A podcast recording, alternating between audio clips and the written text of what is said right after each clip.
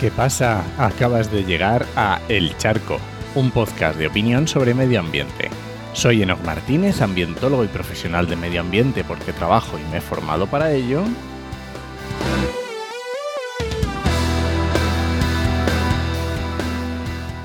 Y hoy voy a opinar sobre los montículos de piedras y la presión social. Pero antes recuerda que este podcast pertenece a Podcastidae, la red de podcast de ciencia, medio ambiente y naturaleza. Y lo puedes encontrar en enochmm.es barra el charco. Bien, llega el veranito, las fotos en la playa, los atardeceres y las fotos de montículos de piedras.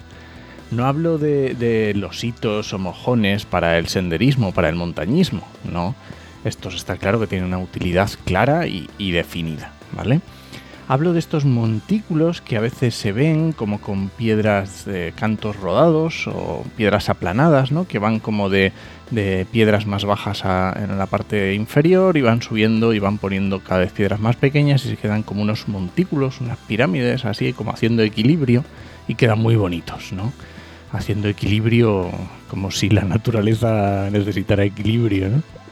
Que está claro que la naturaleza es equilibrio y luego un suceso disruptor y luego vuelve al equilibrio y luego un suceso disruptor. y- Entonces, bueno, ya sabéis qué montículo me refiero, estos que ahí se pusieron, se han puesto de moda en fotos y atardeceres y estas cosas. Y bueno, cualquiera puede pensar, pues, ¿qué daño hacen estos montículos y lo bonitos que quedan? Vale, pues vamos a ver, ¿cómo, cómo afectan estos montículos al ecosistema? Pues resulta que las piedras son microclimas para algunas especies.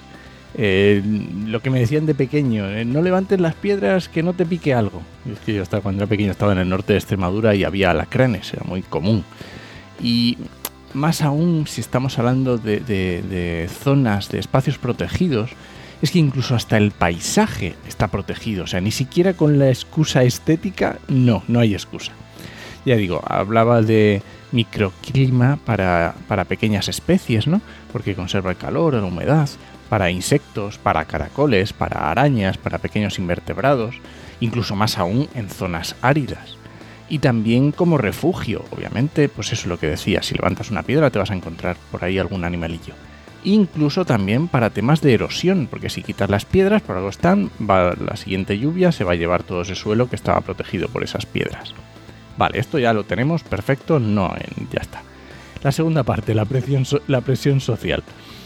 Vamos a ver, al final se hacen estas fotos porque quedan bonitas, porque se pone de moda, queda ahí muy bonito, pero si conseguimos cambiar la percepción social de lo que es bonito y lo que no, tal vez conseguiremos cambiar esta moda. No voy a ser, no voy a ser yo quien te diga que repartas comentarios negativos en fotos de montículos de piedras, por favor.